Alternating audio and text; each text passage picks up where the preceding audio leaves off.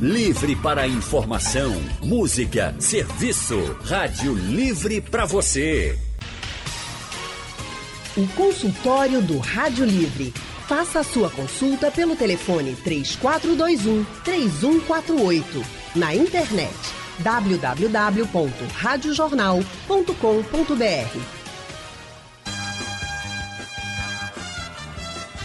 O Ministério da Saúde causou um certo espanto tempos atrás ao anunciar que estudava comprar mais aparelhos de eletroconvulsoterapia para pacientes com distúrbios psiquiátricos no SUS.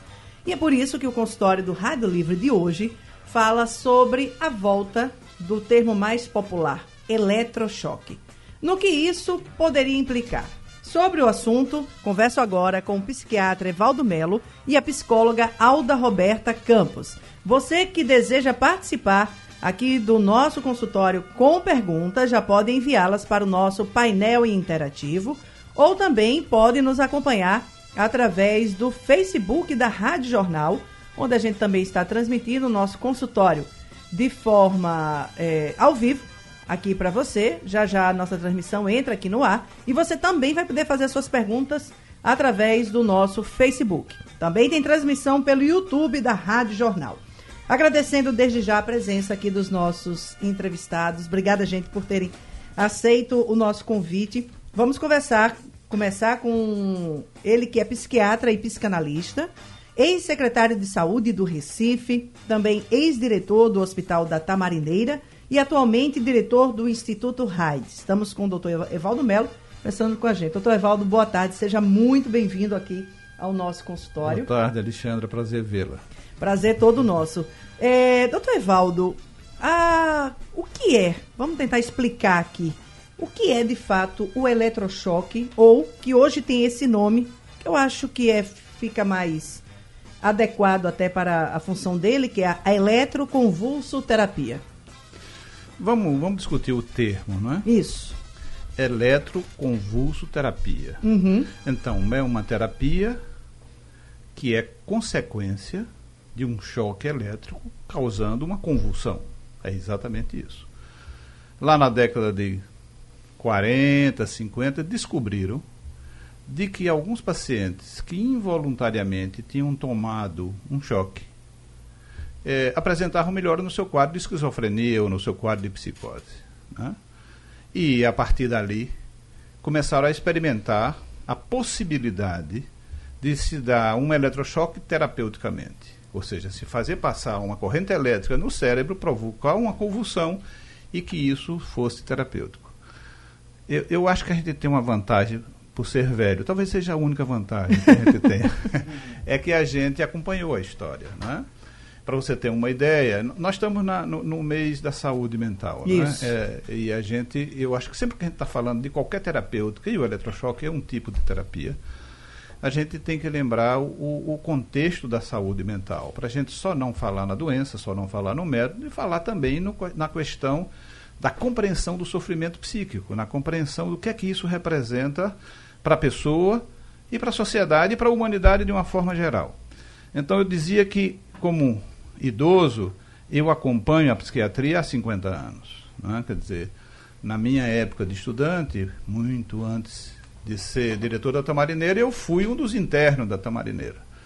E a eletroconvulsoterapia era disseminada. Quando eu cheguei, eu cheguei para ser diretor da Tamarineira em 87. Em 87 ainda tinha dois médicos na Tamarineira que só faziam eletrochoque.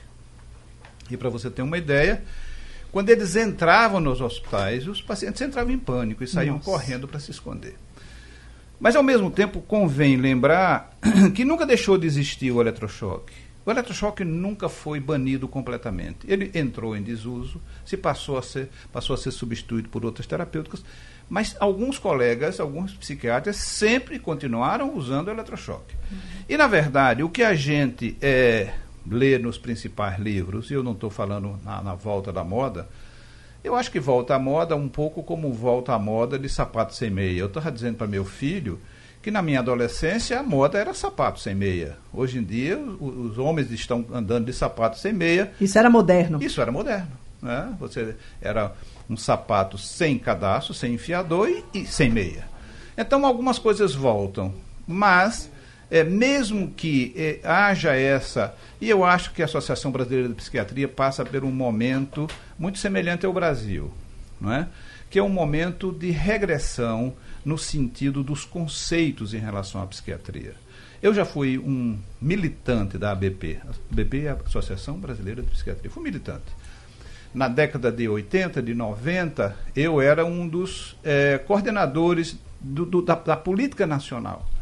A ABP foi a primeira sociedade civil que, em seu congresso, defendeu a anistia ampla, geral e restrita num congresso de Camboriú.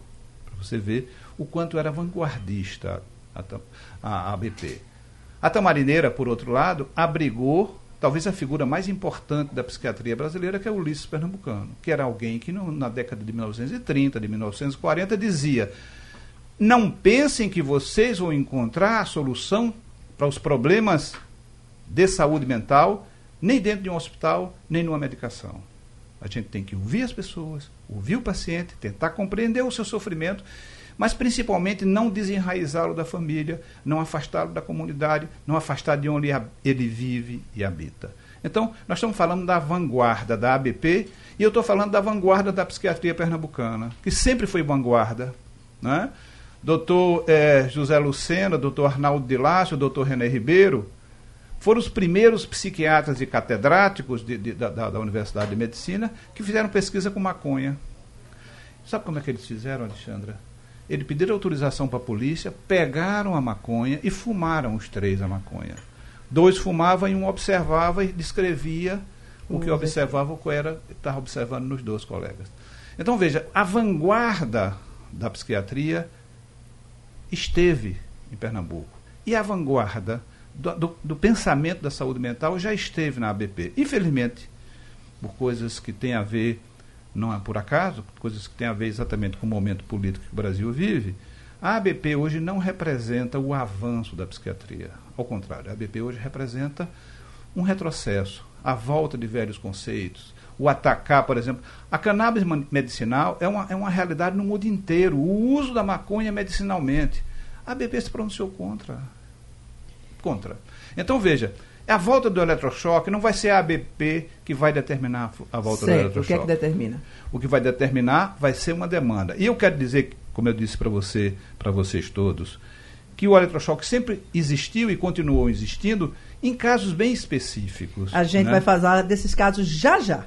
Deixa eu colocar aqui no nosso bate-papo a psicóloga, presidente do Conselho Regional de Psicologia, redutora de, dan redutora de danos e especialista em psicologia da família e saúde coletiva. Alda Roberta Campos está conosco aqui também em nosso estudo. Alda, muito obrigada pela sua presença. Alda, é, a, a gente sabe que a, o adoecimento mental ele é, é multifatorial. Então, diversas situações podem trazer esse adoecimento mental. Mas é, o psicólogo, por exemplo, ele não prescreve medicamentos, Sim. nem ele tem autoridade, por exemplo, para prescrever a utilização de uma técnica como o eletrochoque. Mas em que casos, caso exista, vocês percebem que há necessidade de uma intervenção mais efetiva, que talvez possa até chegar a uma situação como essa. Muito boa tarde. Oi, boa tarde, boa tarde a todos os ouvintes e ouvintes. Eu queria parabenizar, assim, Evaldo, né? Eu queria cumprimentar Evaldo, a alegria de estar aqui com ele.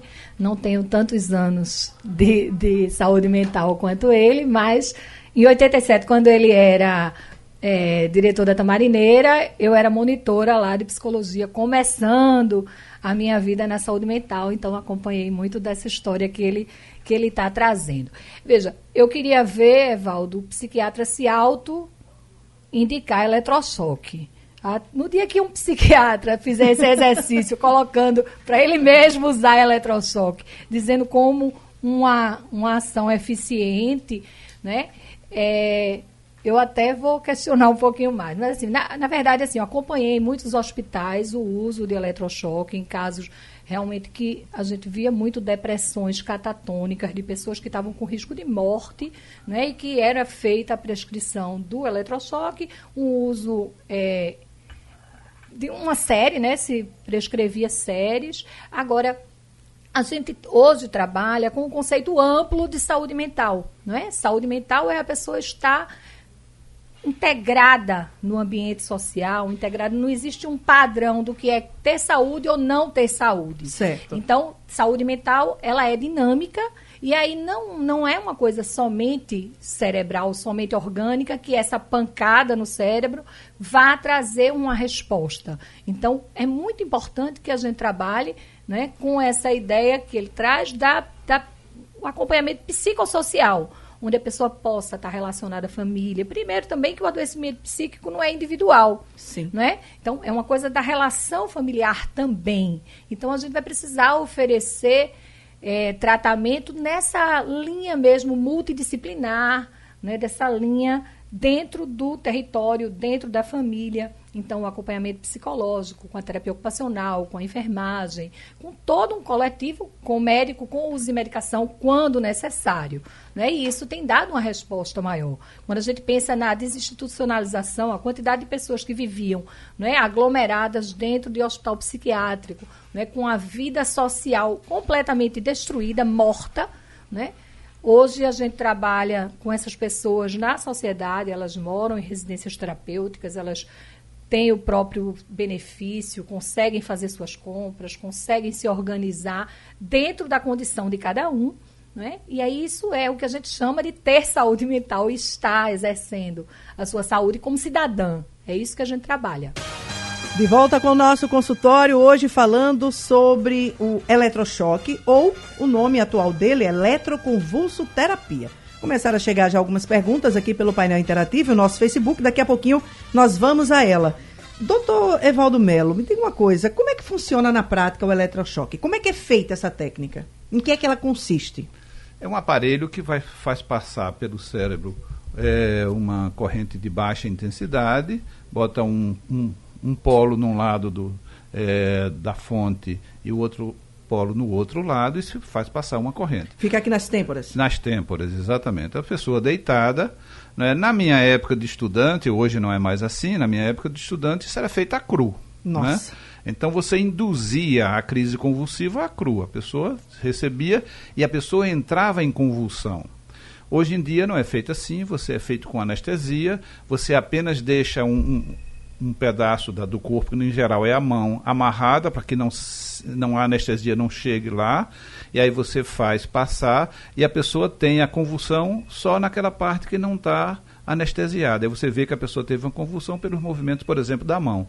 A pessoa não sente nada, é, e a pessoa não, não passa por aquela questão de às vezes deslocava o ombro, às vezes deslocava o braço, às vezes mordia batia, a língua, mordia né, a língua, por causa caía, do impacto, por causa né? do impacto, caía da cama, não. Hoje em dia não é assim, é uma coisa humanizada e é feito em ambulatório, né? Algumas pessoas têm algumas clínicas que a pessoa vai faz o eletrochoque, repousa um pouco e volta para casa. Né? Mas é, o senhor disse que a, o, o, eletrochoque ele gera uma convulsão. Qual é o objetivo dessa convulsão? Porque se pensa que a convulsão ativa um mecanismo de que ajuda no processo da depressão e da psicose aguda. Porque são os dois únicos casos que, que se usa eletrochoque, que se tem uma base para poder. Uma, uma depressão muito profunda, que não está respondendo de forma alguma a nenhum tipo de medicação. Né? E aí se faz o eletrochoque como mais uma tentativa.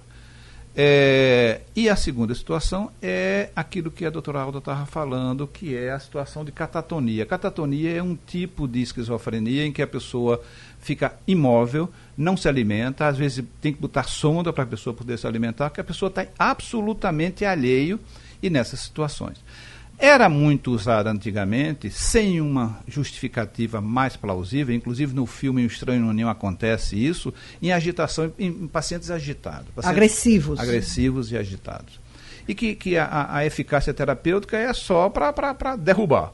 Não tem uma eficácia tão grande quanto tenha a depressão ou a catatonia.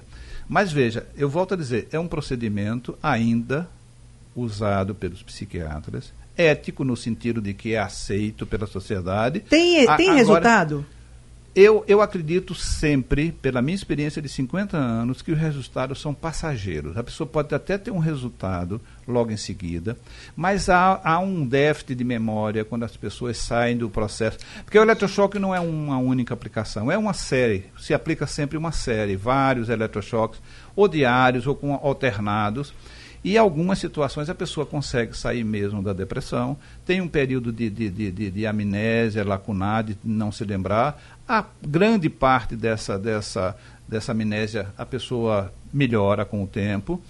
Há, há controvérsia se é, eletrochoque queima neurônio ou que não queima neurônio. A maioria pensa que queima neurônio, então você termina ficando é, com, com algum tipo de, de, de sequela, não visível, mas algum tipo de sequela.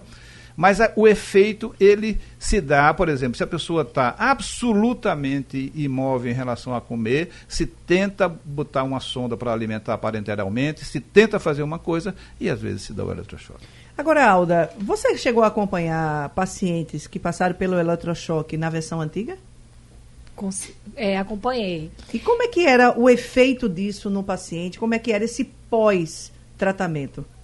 Veja só, é, em alguns casos a pessoa ficava, isso que Evaldo trouxe, né, muito é, como se estivesse alienada, alheia Havia uma, à vida uma perda social, de memória. uma perda de memória, uma lentificação.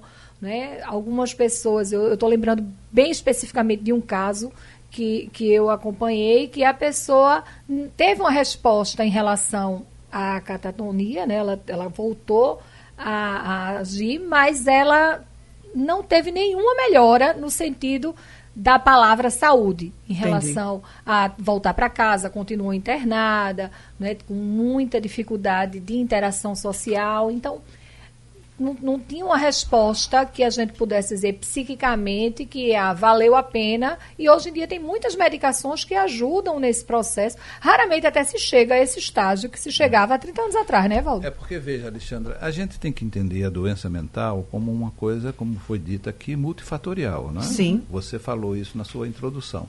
Então não vamos esperar nunca isso, os estudos mostram absolutamente peremptoriamente. Hoje em dia, por exemplo, não se trata mais só com medicação. Porque o resultado só com medicação, seja uma depressão, seja uma, uma, uma psicose, tipo esquizofrenia, se você não agrega a esta medicação um acompanhamento psicoterápico, psicológico, você diminui muito as chances do paciente. Então, hoje não se admite mais nenhum tipo de intervenção. Os próprios psiquiatras falam e dizem isso e, em geral, encaminham as pessoas para poder fazer um acompanhamento psicológico. É? Então, na verdade, como ele não é o único não é unifatorial o processo da, da, doença, então tem várias necessidades de várias técnicas. Então a técnica da medicação, a técnica da psicoterapia, o acompanhamento familiar, o trabalho com a família, o trabalho para reinserção para emprego e renda, todos esses processos são importantes com o adoecimento psíquico.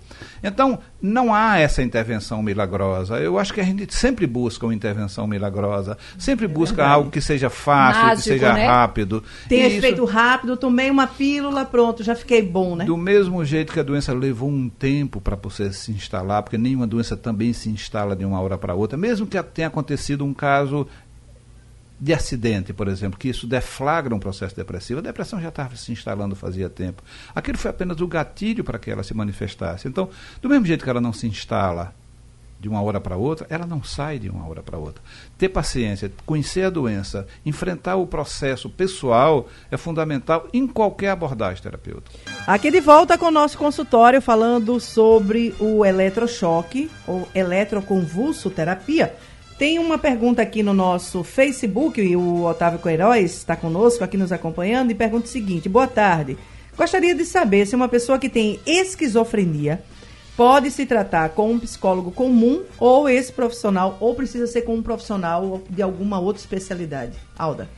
É importante que a pessoa busque um profissional que tenha uma formação em saúde mental, que, que trabalhe nessa área. Agora, não precisa necessariamente ser um especialista em esquizofrenia, ou não, não existe o psico, a psicóloga clínica, ela pode fazer esse acompanhamento, sim, né? É a psicóloga comum, terapeuta, que certo. faz esse acompanhamento junto com o acompanhamento de outros profissionais do médico para ter o acompanhamento medicamentoso e em alguns momentos também a necessidade da terapia ocupacional. Então é um cuidado também que precisa ser multidisciplinar. Eu ia até te perguntar, esse medicamento para o para a esquizofrenia, ela é ele é, digamos assim, passado é pelo psiquiatra ou por algum outro tipo de especialidade médica? É importante que seja pelo psiquiatra. Pelo psiquiatra pelo mesmo. Psiquiatra, tá, sim. Então Médico, seria o psicólogo psiquiatra. psiquiatra seria essa dobradinha essa que faz. Isso. Paulo do IPCEP é, faz uma pergunta aqui que eu acho que é para o senhor, doutor Evaldo. É, o que o senhor acha do governo pegar uma pessoa com deficiência mental para os próprios familiares cuidarem? E qual é o risco do que os familiares podem ter no futuro? Porque a gente sabe que hoje é, o direcionamento é para que todo paciente ele é, seja tratado em casa. Mas existem casos, por exemplo, mais graves. Como é que fica isso? A gente precisa começar. Como é que é o nome do rapaz? É o Paulo. É Paulo. Veja, Paulo, a gente tem que sempre estar falando é, o termo adequado. Não sei se você, quando fala deficiência mental, você está falando doença mental, porque deficiência mental é um tipo de doença mental. A deficiência mental é aquela doença em que a pessoa, que a pessoa portadora tem um déficit intelectual, então tem uma deficiência intelectual, e em alguns dos casos não consegue nem realizar as atividades de higiene mais simples. E então, que pode ser decorrência de algum problema, por exemplo, no parto. no parto, por exemplo. Aí são os deficientes mentais. Agora, os doentes mentais, com doença mental como um todo, é, e aí quando a gente está falando doente mental, a gente está falando muito das psicoses, que Certo. são as esquizofrenias, é, é a psicose mais conhecida. Aí é uma outra história. Na verdade, como eu dizia, o Ulisses Pernambucano, desde 1930, que dizia que o melhor lugar para tratar a pessoa é dentro da casa. Certo. O, o, o problema é assim, eu acho que é importante que seja dentro da casa, orientado pe- por uma equipe, para isso as equipes de saúde da família têm uma coisa que se chama NASF, que é exatamente a possibilidade de ser trabalhado. Agora, não é atirar o paciente dentro da família e dizer se vire. Não é. É a família ter suporte, e às vezes ter suporte até financeiro, para poder ficar cuidando do seu familiar. Então é, é importante que o, é, qualquer um ser humano precisa do aconchego e do carinho da família. E quem tem um problema de na saúde mental, mais ainda. Então, se é uma pessoa que é esquizofrênica, mais ainda ele precisa. Evidentemente que estes pacientes desenvolvem uma relação conflitiva com a família em geral. Em geral, se tem uma relação de conflito. Conflito provocado pela própria doença do paciente e conflito provocado pelas dificuldades que tem a família de se afrontarem com uma situação crônica e que às vezes a gente até pode dizer e que não tem cura. Sim. né? Não tem cura. Tem controle, mas não tem cura. Algumas dessas doenças não tem cura mesmo, mas tem controle. E quanto mais a, a família esteja conhecendo a doença, quanto mais o paciente conhecer a sua própria doença. Hoje, por exemplo, não se trata de câncer sem que a pessoa discuta o seu câncer, porque o câncer não é o mesmo que se for comigo, com você, com Alda, o câncer será diferente em cada pessoa que ele atingir. Mesmo que esteja no mesmo local, teoricamente no mesmo No local. mesmo local, é um câncer de mama, mas é um câncer de mama de uma pessoa. E esta pessoa precisa conhecer a sua mama, o seu câncer e como enfrentar. Assim também é com a doença mental. Ela precisa conhecer a sua doença. Vamos e a para família, o telefone. Oi, né? pois não. E a família também precisa ser cuidada. Muitas Sim. vezes é por uma inabilidade da família que impede que essa pessoa viva socialmente. Então esse cuidado precisa ser coletivo. Não é só a- o paciente identificado como o Pisson chama, né? É, que é quem está precisando de cuidado. Muitas vezes a família inteira precisa de proteção, de acolhimento. O que a gente precisa ver é como dar dignidade às pessoas que estão vivendo um sofrimento e uma dor psíquica. É, Jaziel, em Beberibe, está conosco na linha. Jaziel, boa tarde. Boa tarde. Sem querer fazer propaganda, eletrochoque sim, eletrochoque nunca. É verdade. Agora sim, e realmente, maconha eu nunca fumei não, viu? Mas se fosse para experimentar para algum tratamento, até eu seria cobaia. Agora, eletrochoque nunca na minha vida, porque o que eu vejo falar realmente é que, é que isso é, é- é de uma intensidade, ou, ou de uma forma que mesmo com anestesia, eu mesmo, para um paciente meu, eu não autorizaria fazer não, sinceramente. Desculpe aí, mas e quero dar os parabéns aí aos, aos- participantes, estão falando com muita propriedade no assunto. Agora, eletrochoque eu acho que eu não aceitaria para mim nem para ninguém. Valeu, Jaziel. Obrigada aí pela tua participação. Vamos à Barra de Jangada, em Jaboatão dos Guararapes. Aguiar está conosco na linha. Boa tarde, Aguiar. Ei, boa tarde, tudo bem? Tudo bom, querido? Faça a sua pergunta. Não, é, com o tempo, indo a psicólogo, fui encaminhado a psiquiatra por bipolaridade. A pergunta é, a cura ou tratamento leva a cura? É somente com procedimento químico ou também com tratamento psicológico? Ok, Aguiar, obrigada aí pela pergunta. Alda? É, veja, o transtorno bipolar, né, essa oscilação de humor, é uma alteração de humor que precisa desse cuidado integral que eu falei. Então, vai precisar de um acompanhamento médico, mas também a psicoterapia, muitas vezes o acompanhamento familiar, né, esse cuidado integral, mais uma vez eu indico. E aí, o que é que a gente chama de cura? Cura é o encontro dessa pessoa com o próprio equilíbrio. Então, Sim. como ela vai se sentir bem socialmente, com a vida profissional, com a vida afetiva, né, com a vida em sociedade. Isso é o que a gente chama de cura. Para isso, algumas pessoas vão precisar de medicação, vão precisar de um, um, tratamento de longo prazo, outras vão fazer um tratamento em pouco tempo e vão dar conta da própria vida. É isso que a gente chama de saúde. Muito bem. Doutor Evaldo, me tiram aqui uma dúvida. Qual é é, o paciente, quando passa por esse tratamento do, do eletrochoque, é, ou da eletroconvulsão, ele lembra, ele hoje, na forma como ele é feito, com anestesia, com todo esse cuidado, o paciente tem alguma memória desse momento do tratamento? Fica. Tem alguma. Tem a questão da perda de memória, mas tem alguma outra sequela além dessa? Não, não, não é, é, veja, não, não, não estão descritos outras sequelas. Esse, esse empobrecimento, não é? que é um empobrecimento men mental, de um rendimento menor, mas é, tudo isso, na minha experiência, é reversível, não, não, não, não fica como sequela permanente. E a memória, bem, na memória não se tinha antes quando se estava desperto, e agora que não se tem porque se está em anestesia, então você não se lembra. Inclusive porque na anestesia tem alguns compostos que, pela própria é, natureza da substância, ele, ele tira a memória. Por exemplo, algumas medicações pré-anestésicas, não anestesia normal, você vai fazer uma anestesia de apendicite.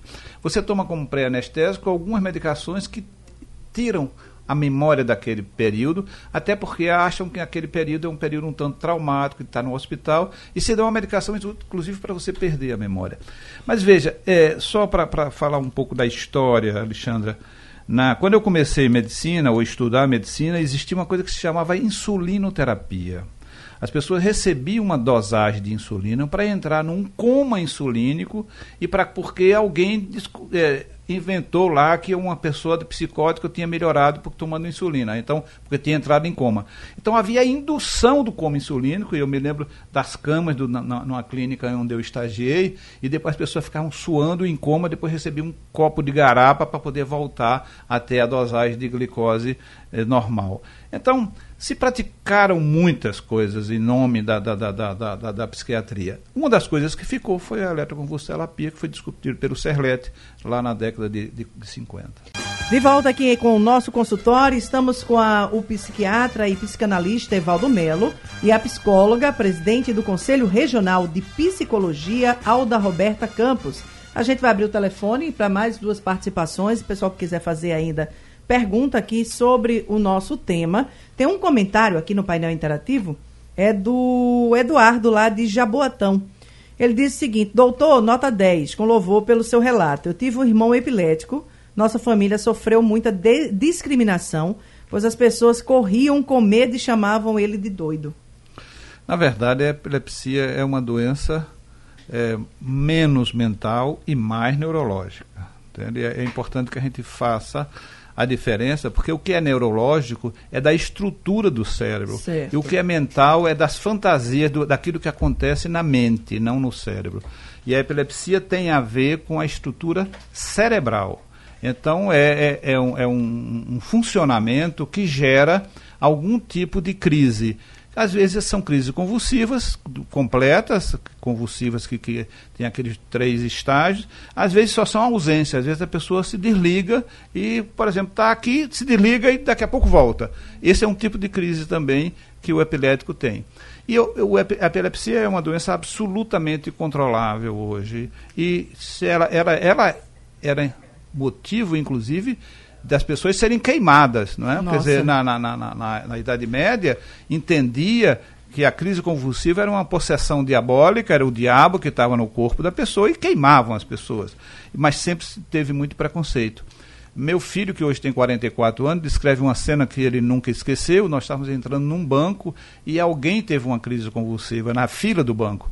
E eu, que já era médico nessa época, fui me aproximei para atender. Mas todo mundo se afastou e a pessoa ficou sozinha, absolutamente só. Era como se fosse uma briga no meio do, do, da- da- do- do carnaval de Olinda. Abra aquele buraco porque Sim. as pessoas estão brigando.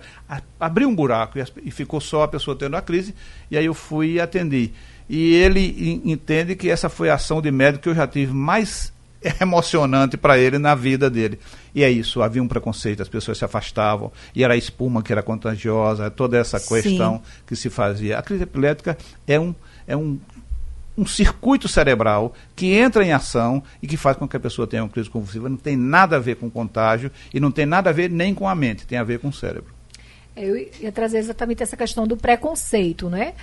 A maioria das, dos transtornos e do sofrimento ligado às pessoas a associarem a uma incapacidade está relacionada ao preconceito das outras pessoas, do não querer trabalhar junto, não querer ficar junto, né, de não acolher não compreender. Então, o que a gente precisa tratar mais na nossa sociedade é o preconceito com com a doença mental. E uma outra coisa importante é essa busca mágica de solução, que a gente já conversou aqui, mas assim, todas as ofertas de coisas muito mágicas que vão rapidamente fazer o- as pessoas voltarem a ser o que as outras querem que elas sejam, é extremamente perigoso e danoso. Né? Então a gente tem que ter muito cuidado com isso. Você quer que o outro se transforme em quê? Eu, eu Né? acho que esse, Eu essa- acho que esse ponto da tua fala agora foi fundamental, Alda, Uhum. porque é uma dificuldade, às vezes, para a própria família em aceitar o paciente que é,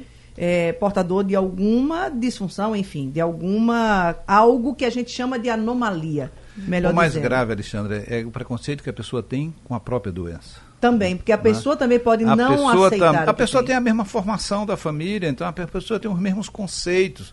Eu É, se a família é preconceituosa, automaticamente ela também não vai se aceitar. Claro, eu trabalho muito com a questão de álcool e drogas. Então você vê, por exemplo, um alcoolista, um cara que bebe, tem um extremo preconceito como contra os maconheiros ou o cara que usa cocaína. Então, mesmo a pessoa que tem uma doença muito semelhante à sua, ela tem preconceito. E as pessoas não aceitam a própria doença, tanto que estão negando a todo momento. Agora, doutor Evaldo, tem algum risco nesse tipo de tratamento? Veja, o eletrochoque, risco de uma consequência, tem aquela questão que eu falava, que é, a- a- eu, a minha experiência mostra que afeta a memória. né? Certo. A, a, a experiência de algumas pessoas falam que a queima neurônios. Então, se queima neurônio, vai trazer alguma consequência no processo da, da cognitivo da pessoa, ou seja, a pessoa de estabelecer eh, um raciocínio mais profundo, mais elaborado. E, e, na verdade, eu acho que traz o- uma consequência que era aquilo que a gente estava falando, que é o preconceito. Quando a pessoa sofre um eletrochoque, é tanto que a pessoa não disse que passou pela sessão de eletrochoque. Ela tem preconceito sobre ter precisado dessa medicação.